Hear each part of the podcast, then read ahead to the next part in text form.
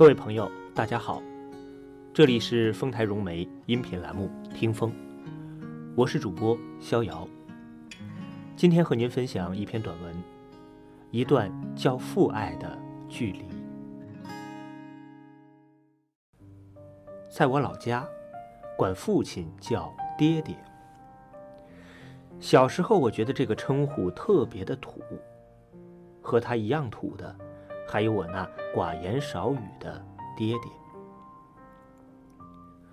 我那个起早贪黑在刀具厂干活的爹爹，常年穿一身破旧的衣服，耷拉着两只四处开裂的鞋，稀疏花白的头发常蒙着灰尘，黝黑的脸上有几处被烫伤的斑痕。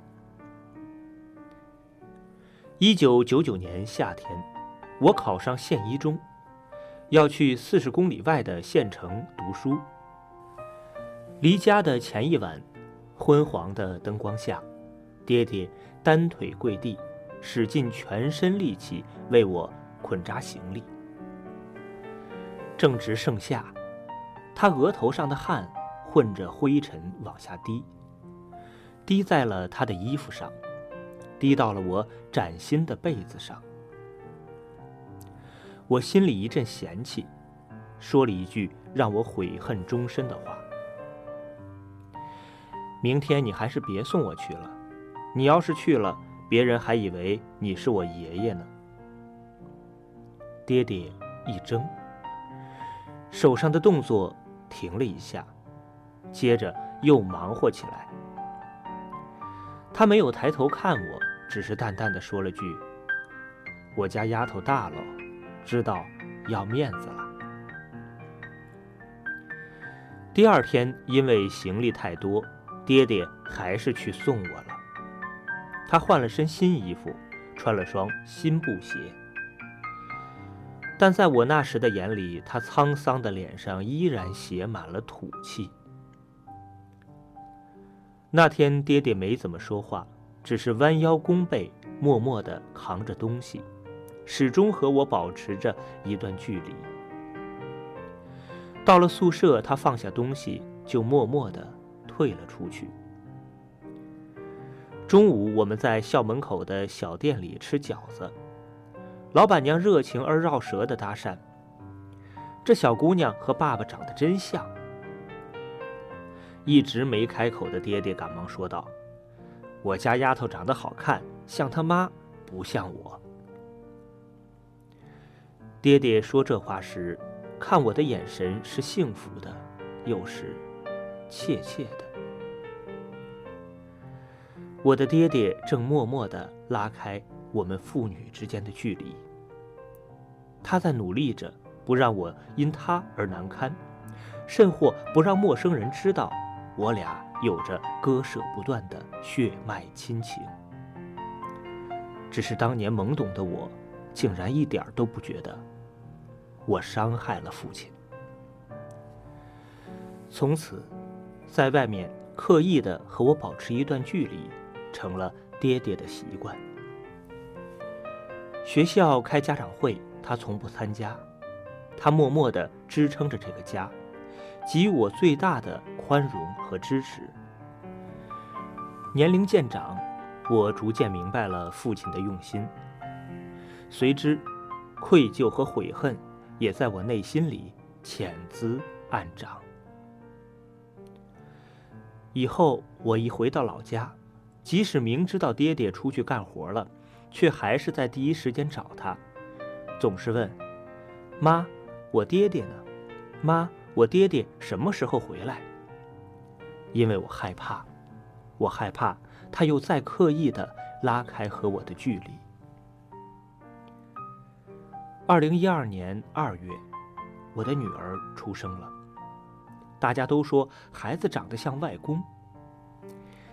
爹爹听到这话时，悄悄地瞥了我一眼，那眼神是怯怯的，却又是幸福的。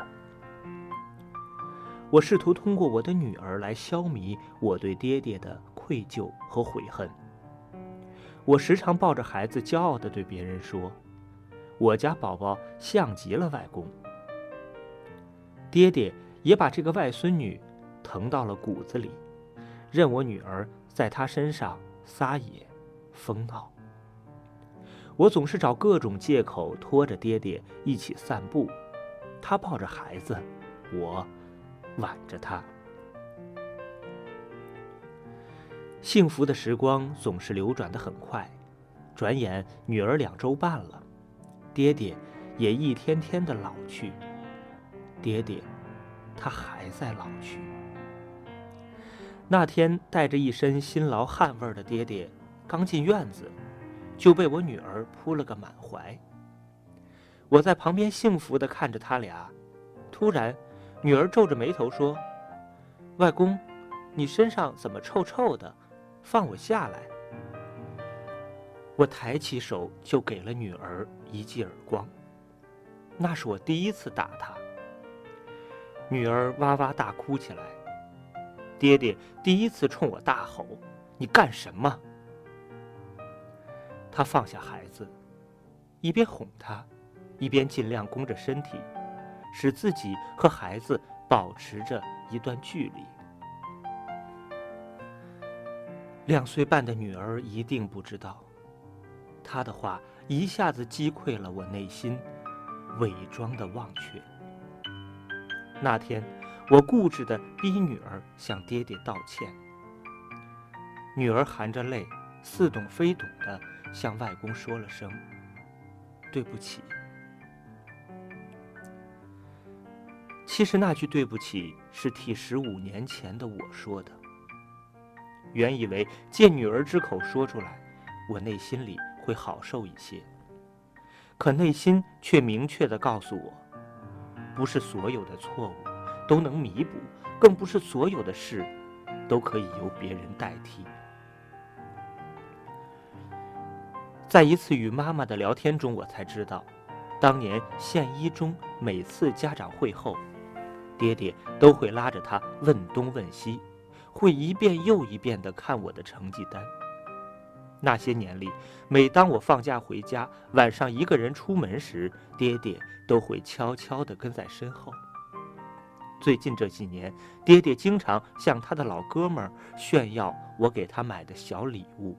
甚至是我发给他的每一条短信，而这些，都是我不知道的。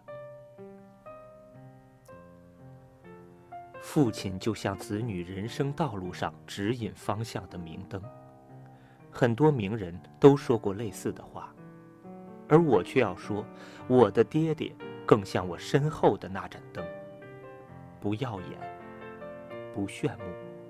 但却给了我最温馨的守护。也许在以后的时光中，我的爹爹还是习惯与我保持一段距离。但我知道，维系这段距离的，是爹爹力所能及的爱。幸好，他从未走远；幸好，他还未走远。各位朋友，刚才是主播逍遥和您分享的短文，一段叫父爱的距离。希望在不久的将来，再次和您分享。再会。